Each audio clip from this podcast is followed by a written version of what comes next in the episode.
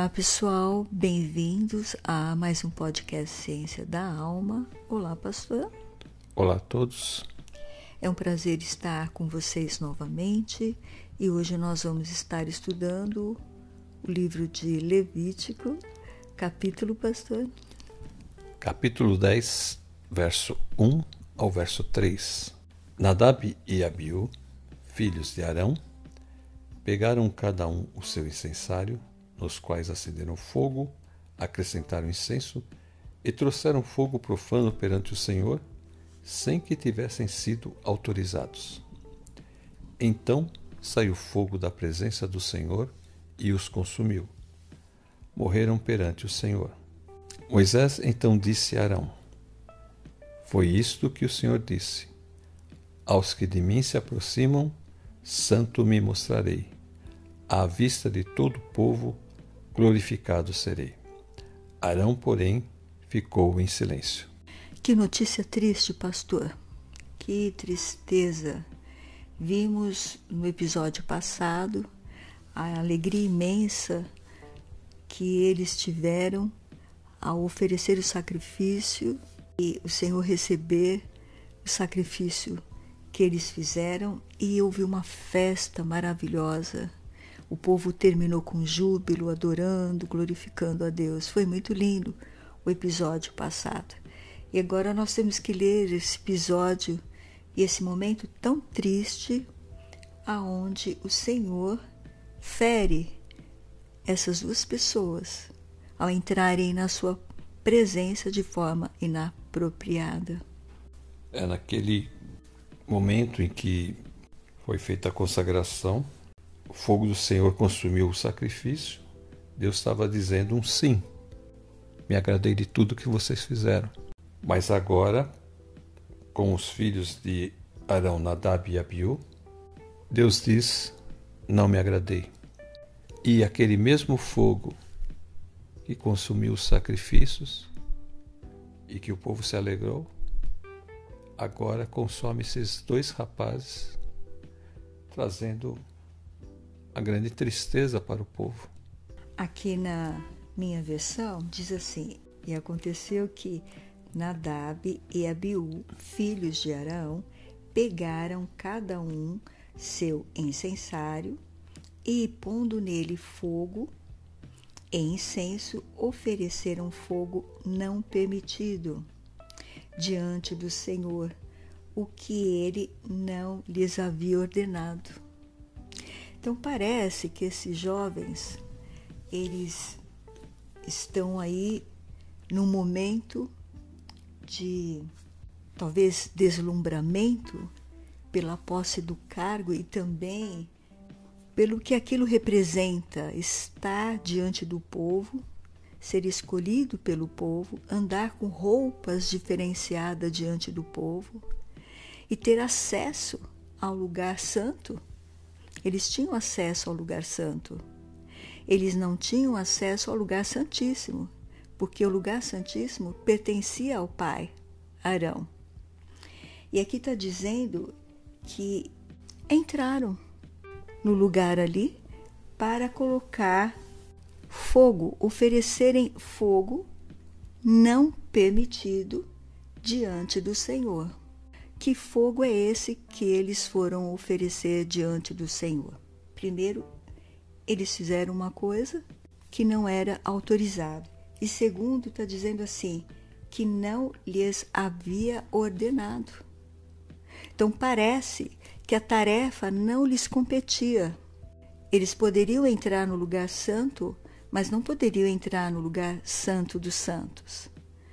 Moisés vai falar aqui depois. Como o Senhor não lhes havia ordenado entrarem ali, quando eles estão naquele lugar, se é que eles estão no lugar santíssimo, a glória do Senhor que se manifesta exatamente nesse lugar está ali.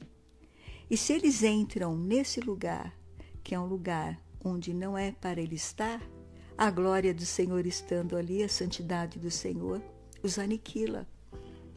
Eles morrem instantaneamente pelo fogo da presença de Deus, que adia ali sobre o propiciatório. meu texto fala fogo profano perante o Senhor sem que tivessem sido autorizados. Aqui disse eles, e pondo neles fogo e incenso, ofereceram fogo não permitido diante do Senhor, o que ele não lhes havia ordenado. O Senhor não lhes havia ordenado que eles estivessem fazendo aquilo. Provavelmente eles estão nesse lugar que eles não poderiam estar. Então saiu fogo da presença do Senhor e os consumiu. Morreram perante o Senhor. Então, provavelmente eles estavam nesse lugar santíssimo. Eles não poderiam estar, como eles estão impuros, de forma imprópria, não sabemos se é por causa do fogo que eles colocam nesse lugar ou se é por causa que este fogo não poderia entrar nesse lugar onde o Senhor está. A Bíblia de Jerusalém diz que apresentaram perante Yahvé um fogo irregular, o que não lhes havia sido determinado. O pai é o sumo sacerdote, então o pai deveria acompanhá-los ver o que eles estão fazendo, orientá-los. Então parece que eles tomaram uma atitude por conta própria. Nem o pai ficou sabendo. Sobre o Santo dos Santos, Levítico 16, 2, Yahvé disse a Moisés: Fala a Arão teu irmão, que ele não entre em momento algum no santuário, além do véu diante do propiciatório que está sobre a arca. Poderá morrer, pois apareço sobre o propiciatório em uma nuvem. Então, exatamente onde está a arca, o lugar santo dos santos, ali onde ficam os querubins. E ali, esse propiciatório é a tampa que fica sobre a arca. Ali o Senhor se manifesta. Então, se algo impuro entrar tanto no santo e principalmente ali onde a presença do Senhor se manifestava, não ficaria vivo. Nós já estudamos o livro de Êxodo e vimos o Senhor advertir muitas vezes os israelitas. Êxodo 19, 21 e 24. E o Senhor lhe disse: Desça e alerte o povo que não ultrapasse os limites para ver o Senhor e muitos deles pereçam. O Senhor respondeu: Desça e depois torne a subir, acompanhado de Arão. Quanto aos sacerdotes e ao povo, não devem ultrapassar o limite para subir ao Senhor, senão o Senhor os fulminará. Então o Senhor está diante do Monte Sinai, ele está acima do Monte Sinai. Ali o Senhor vai manifestar a sua glória e o Senhor então diz para Moisés: Olha, avise o povo que não suba, não se aproxime do monte, para que não morra. O Senhor está avisando. Por quê? Porque a manifestação da glória do Senhor, a santidade do Senhor vai estar ali, e quem chegar ali perto, tocar, pode ser animal, pode ser pessoas, morrerá da mesma forma como os dois filhos morreram aqui. Porque agora aqui a glória do Senhor está dentro da tenda. Então, muito maior rigor deverá ter essas pessoas que estão ali fazendo o ofício do trabalho de Deus. No versículo 21, 19, ele diz assim: que o povo não deve ultrapassar os limites. Então ele fala: desça e alerte o povo que não ultrapasse os limites. Que limite? Ao redor do monte. Não podia, tinha que ter uma distância. E agora aqui ele fala também que até mesmo sacerdotes que se aproximarem do Senhor devem consagrar-se, senão o Senhor os fulminará. Então aqui também pode dar um indício do que aconteceu com esses dois jovens. Eles fizeram algo inapropriado, porque talvez não era a função deles para aquilo, não estavam consagrados. Êxodo 24, versículos 1 e 2. Depois disse a Moisés: Subam o monte para encontrar-se com o Senhor, você e Arão, Nadab e Abiú, e setenta autoridades de Israel. Adorem à distância. Então aqui o Senhor chama Arão e seus filhos e setenta autoridades de Israel para que eles possam adorar a Deus. Eles vão subir ao monte, mas eles têm que adorar a Deus em distância. Eles têm que manter uma distância. Não podem se aproximar de forma alguma. Somente Moisés se aproximará do Senhor, diz o versículo 2. Os outros não. O povo também não subirá com ele, porque Moisés tinha sido consagrado para estar na presença de Deus. E Moisés obedece e arrisca tudo que Deus fala. Então ele teme ao Senhor, ele tem prazer em estar com o Senhor e fazer a vontade do Senhor. Nós fizemos um episódio sobre o Êxodo 24, episódio 103.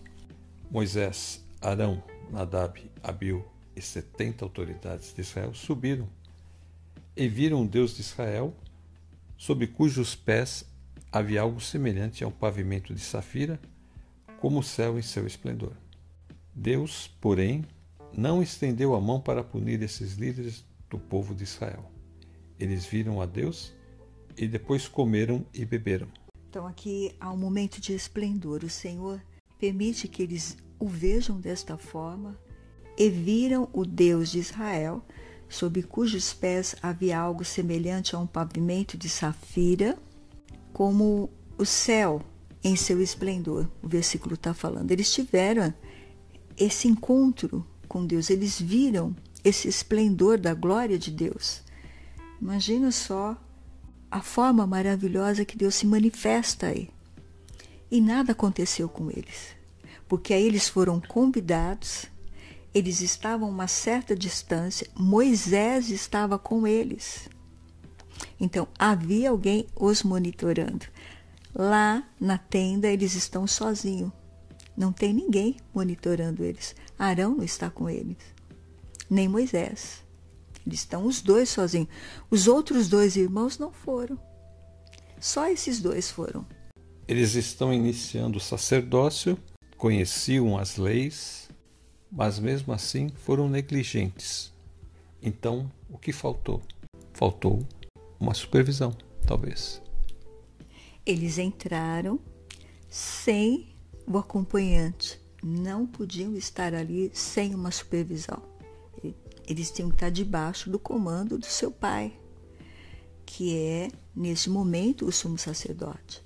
Mas como eles estão provavelmente deslumbrados com nova função, eles simplesmente pegaram o incensário e entraram ali.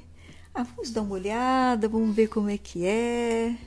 Acho que não tem importância se a gente ir. Por que, que eles não chamaram os outros dois irmãos? Foram eles sozinhos? Porque eles acharam que não tinha nada demais. Então, nós vamos entrar lá, vamos levar os incensários. Mas o Senhor fala claramente que não era para eles fazerem aquilo. E eles pagaram com as suas vidas. E não deu nem tempo de pensar, foi instantâneo. A presença do Senhor estava ali. Assim que eles tocaram os seus pés naquele local, eles morreram, fulminados. Êxodo 29, versículos 43, 45 e 46. Ali me encontrarei com os israelitas e o lugar será consagrado pela minha glória. E habitarei no meio dos israelitas e lhes serei o seu Deus. Saberão que eu sou o Senhor, o seu Deus, que os tirou do Egito para habitar no meio deles. Eu sou o Senhor, o seu Deus. Moisés pede para que Deus fique com eles. E Deus então falou que ficaria. E ele aqui no versículo 43 está dizendo: Virei aos israelitas ali, e a tenda será santificada pela minha glória. A tenda seria santificada pela glória, ou seja, a presença do Senhor estaria ali continuamente. Então, por isso que não poderia entrar de qualquer forma dentro da tenda. O Senhor fala muitas e muitas vezes, repetidas vezes, não faça isso, não faça aquilo. E o Senhor está sempre repetindo. E aqui, então, no versículo 45, ele diz: Habitarei no meio dos israelitas e serei o seu Deus. E eles saberão que eu sou o Senhor seu Deus, que os tirou da terra do Egito, para habitar no meio deles. Eu sou o Senhor seu Deus. Então, Deus é o dono deles. Foi Deus quem fez o resgate deles. Foi Deus quem pagou o preço pela vida deles. Então, o Senhor é o dono deles. E aqui o Senhor fala: e eles saberão que eu sou o Senhor seu Deus, que os tirou da terra do Egito para habitar onde? No meio deles. O Senhor veio habitar no meio deles e agora o Senhor está habitando no meio deles através da tenda, do tabernáculo. O Senhor está ali no lugar santíssimo. Então, ele ainda falou. Você acabou de ler agora há pouco. Fale para Arão não entrar a qualquer momento no lugar santíssimo ou lugar santo dos santos. Porque se a glória do Senhor estiver ali, Arão também pode morrer. Não era qualquer um que podia entrar, mesmo o sumo sacerdote só poderia entrar quando fosse oferecer o sacrifício por si, pelos seus pecados e pelos pecados do povo.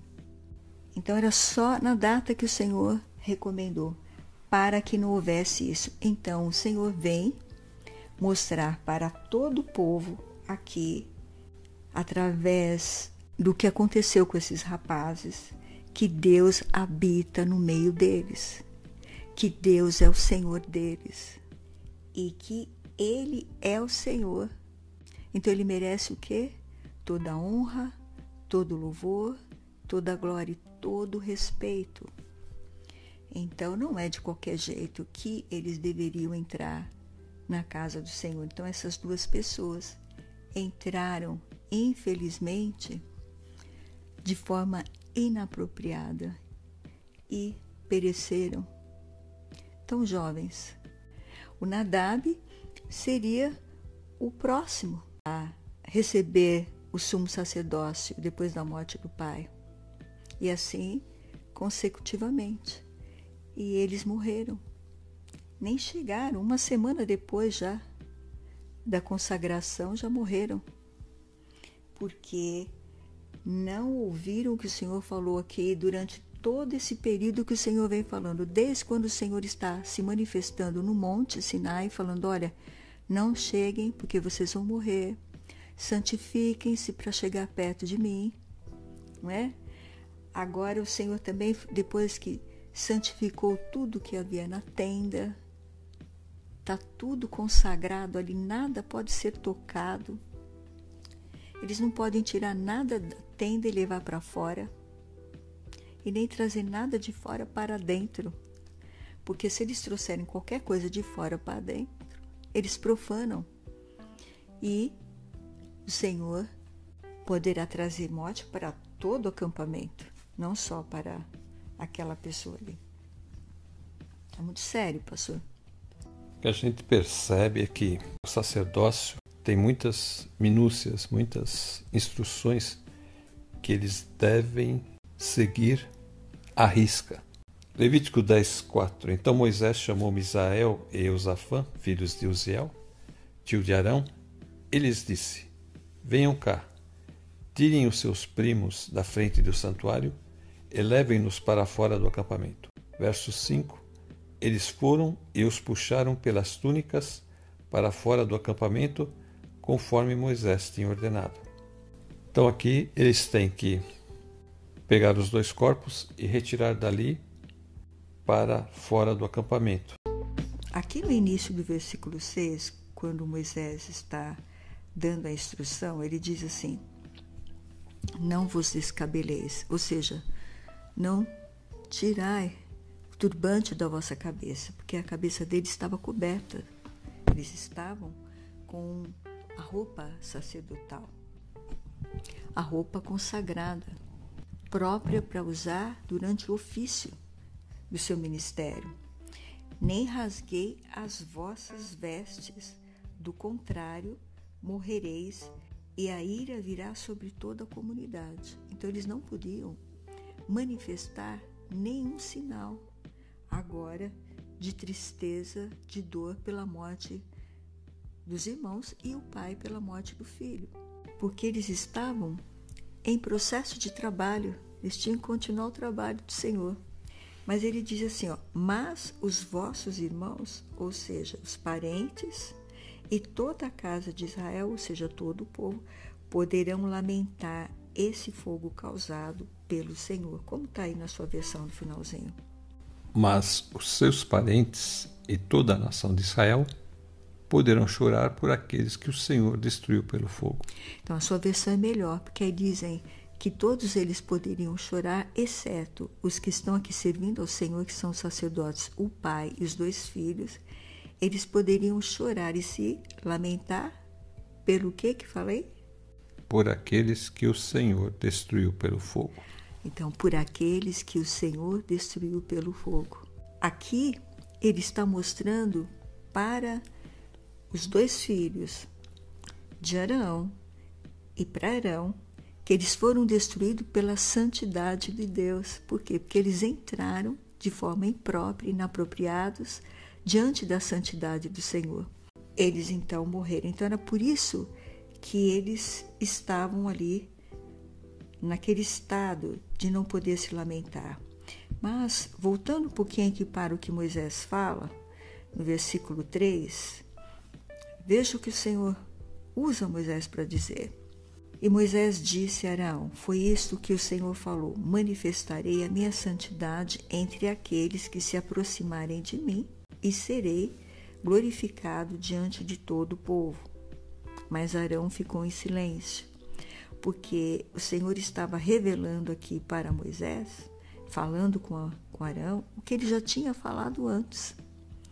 Que agora Deus estava morando no meio deles habitando no meio deles, e ele exigia que este povo fosse santo, um povo diferente daquele povo que estava lá no Egito, acostumado a fazer o que bem entendiam. Agora não. Agora Deus estava ali no meio deles, eles tinham que prestar culto ao Senhor, e os que trabalhavam no ofício do tabernáculo tinham que estar mais atentos ainda de como estavam procedendo diante do Senhor para não ser pego como os dois filhos dele foi.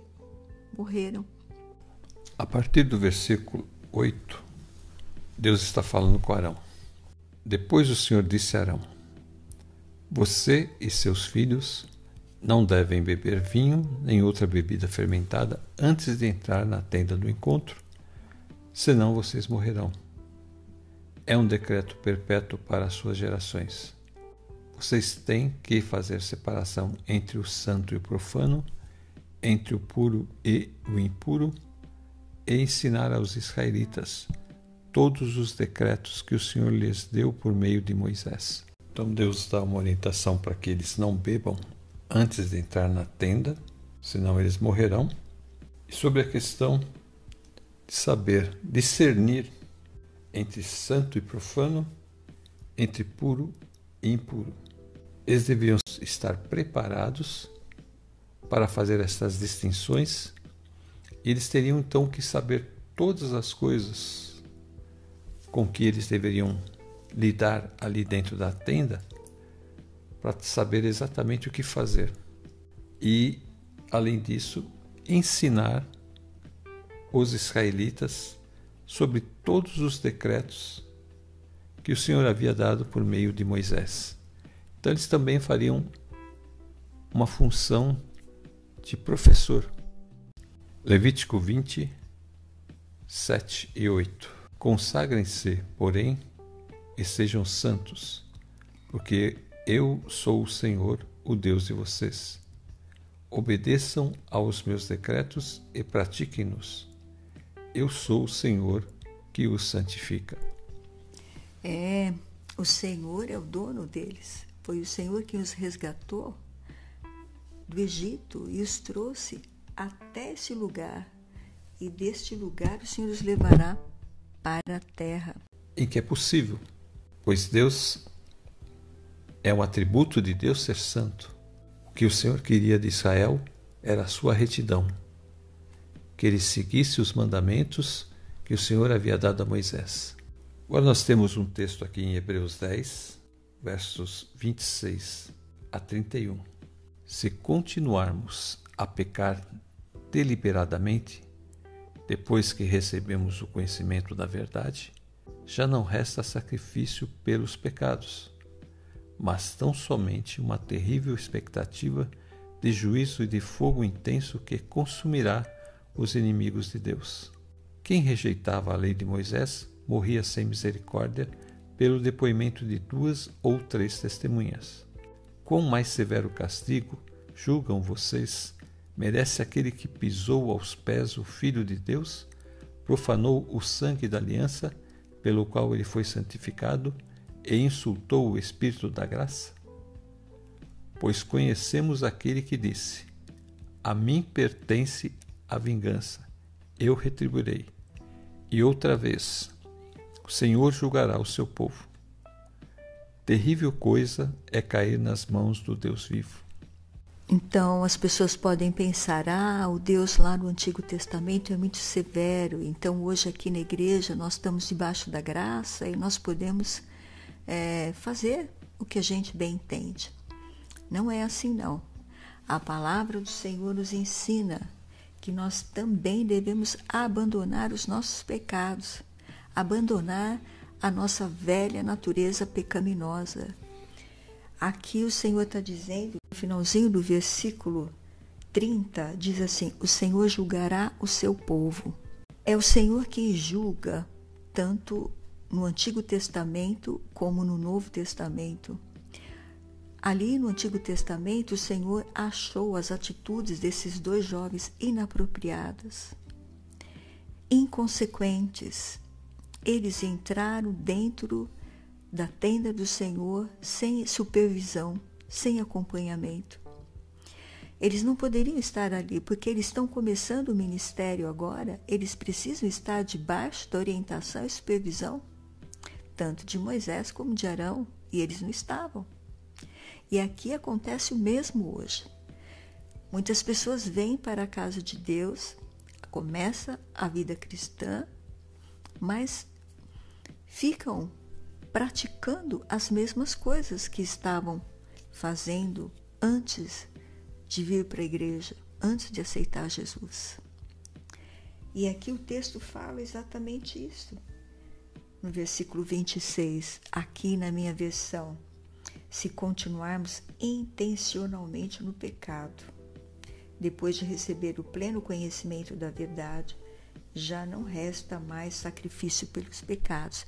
Então você já está há um bom tempo na casa de Deus, já está recebendo o conhecimento há muito tempo da palavra de Deus e não abandona os pecados, continua fazendo as mesmas coisas que você fazia antes, antes de aceitar Jesus. Então aqui está dizendo que é pecado intencional, há uma intenção de pecar. Não há intenção de se arrepender e deixar o pecado, mas é uma intenção de continuar, de manter aquilo que você fazia antes, achando que não vai ter problema algum. Como esses dois jovens, eles acharam que não tinha problema algum entrar naquele lugar. E ao entrarem ali, da forma incorreta, foram fulminados. Não deu tempo nem deles pensarem. E assim também virá o juízo para a pessoa que peca intencionalmente, continua pecando dentro da casa de Deus. Então, esse ensinamento, tanto do livro de Levítico, é para os israelitas, o povo de Deus, como esse ensinamento da carta aos Hebreus é para nós cristãos que frequentamos a casa de Deus e para os que vão vir agora no caminho de Deus que a palavra nos ensina a sermos santos, puros, não fazer nada que possa magoar nosso Deus e o nosso semelhante.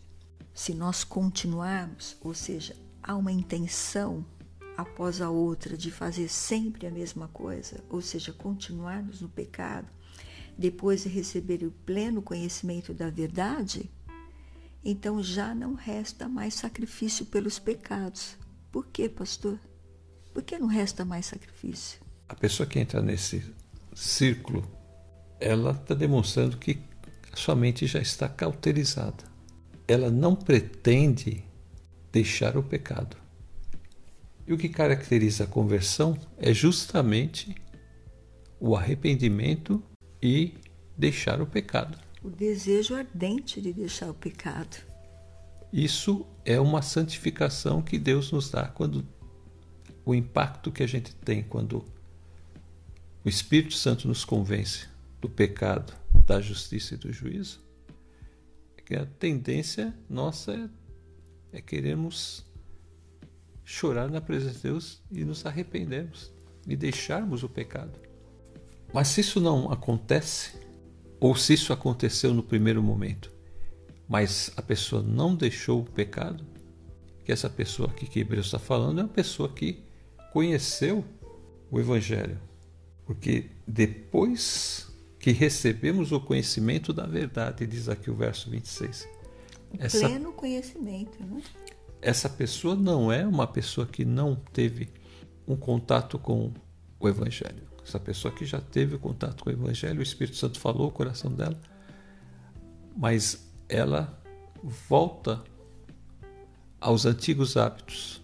Chega um momento que ela não consegue voltar mais. E é isso que o autor de Hebreus está falando. Se ela continuar assim, nessa condição, já não vai ter mais volta. Versículo 27. Mais uma terrível expectativa de juízo e um fogo ardente que destruirá os adversários. O seu texto é um pouco melhor que o meu. Como diz o seu texto? Mas tão somente uma terrível expectativa de juízo e de fogo intenso que consumirá os inimigos de Deus. Então, adversários e inimigos de Deus são aqueles que ainda estão aquém da palavra, não aprenderam, não ouviram a palavra. Eles ainda se encontram nesse estágio de adversário, de inimigo de Deus. Para eles serem amigos de Deus, eles precisam ter um encontro com o Criador e aceitar o presente que o Criador nos dá, que é Jesus então eles serão amigos de Deus. Agora, aqui está dizendo bem claramente que essas pessoas são consideradas adversárias e inimigo de Deus. Elas voltam para o estado original, só que agora pior ainda, porque elas rejeitaram o presente que Deus deu a elas. Quando alguém rejeita a lei de Moisés, morre sem misericórdia pela palavra de duas ou três testemunhas. Agora, imagine quanto maior castigo merecerá quem insultou o Filho de Deus e tratou como profano o sangue da aliança pelo qual foi santificado e afrontou o Espírito da graça? Então, a pessoa foi santificada pelo sangue de Jesus quando ela aceitou Jesus. E ela também recebeu o Espírito Santo, que é o selo que comprova que ela é filha de Deus, que ela recebeu o Senhor. Agora ela deixa tudo isso e volta a pecar. E vem para a igreja. E volta a pecar. E vem para a igreja. E ela toma ceia, participa do corpo, do sangue de Cristo e continua fazendo o que ela não deve fazer.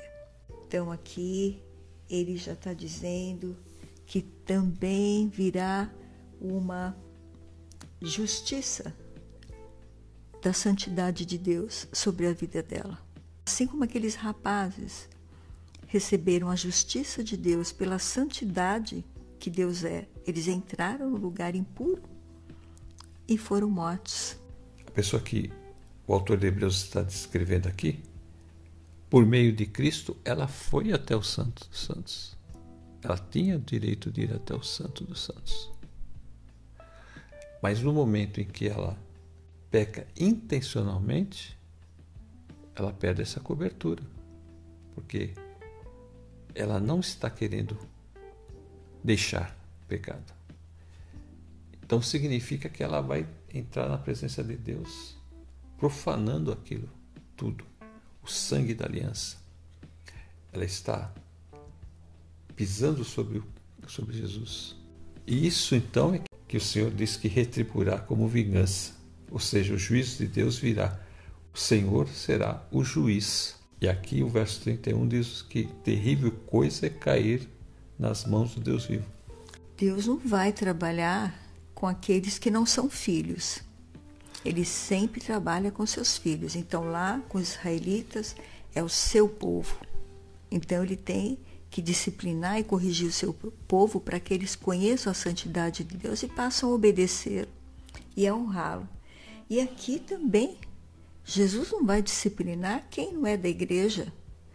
A, a, disciplina sempre vem para os que estão frequentando a igreja, para que nós possamos ser limpos e possamos estar na presença de Deus e receber as bênçãos de Deus, não maldição.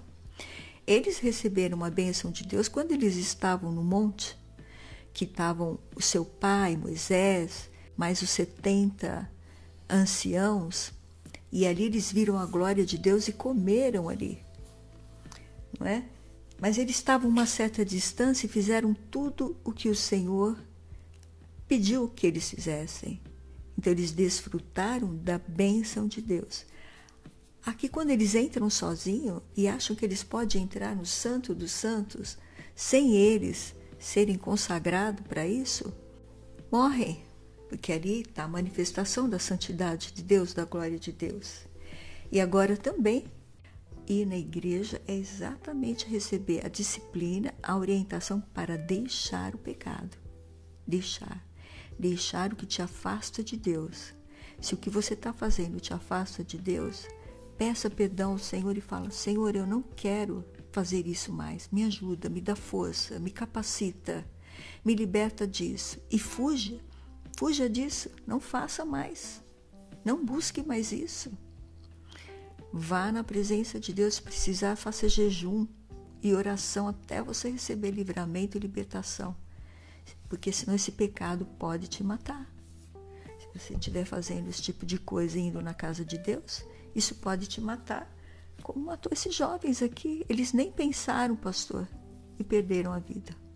Então o Senhor fala que ele julgará o seu povo, ou seja, são aqueles que são chamados por Deus, são aqueles que receberam a palavra de Deus, esses é que vai ser julgado. Primeiro, porque os outros já estão julgados por Deus. Deus não vai tratar com eles agora, vai tratar eles depois. Mas nós que estamos na igreja, Deus trata agora sim. Então, às vezes você pode não estar tá recebendo uma bênção, está pedindo, pede para o pastor orar, faz campanha e não recebe, porque esse pecado está aí na sua vida, te atrapalhando, te impedindo. E o Senhor não vai dar bênção não enquanto você não largar isso sai disso, se arrepende, como a, a carta aqui de Hebreus está nos orientando, e o Senhor então vai ouvir a sua oração, vai receber você. Caso contrário, você se torna inimigo de Deus enquanto estiver em pecado. Olha que coisa terrível que é ser inimigo de Deus. É lógico que o verso 26 tem um, ele está num estado condicional se continuarmos a pecar deliberadamente. Se a pessoa quebra esse ciclo do pecado, se arrepende e se volta para Deus e faz um concerto com Deus, então ela fica bem com Deus. Continua a vida normal. Amém. Agora, se ela não faz isso, aí a condição dela vai chegar um ponto que ela a mente dela fica cauterizada e ela já não liga para mais nada. Ela só quer saber satisfazer os seus desejos e nada mais importa. Aí ela entra nesse esquema aqui, que não há mais sacrifício pelos pecados, já não resta sacrifício pelos pecados. Já não tem mais nada que se possa fazer aí ela está debaixo já do juízo, da sentença de juízo de Deus. Qualquer momento, né, ela vai ser pega de surpresa. Então, isso é para que nós possamos temer. Nós falamos isso aqui porque nós queremos que você esteja diante de Deus com uma vida santa, pura, reta, recebendo as bênçãos de Deus, recebendo a correção de Deus, para que você possa mais e mais estar na presença dele, sendo usado como instrumento pelo Senhor. A nossa função como ministros do Senhor é ministrar a nossa vida diante de Deus todo dia. Você é sacerdote do Senhor. Você tem que ministrar a sua vida diante de Deus todos os dias, ver o que, que não está agradando a Deus dentro do seu altar, para que o Senhor possa vir renovar a sua vida através do seu poder, através do perdão, desde que você esteja fazendo a coisa com sinceridade e arrependimento.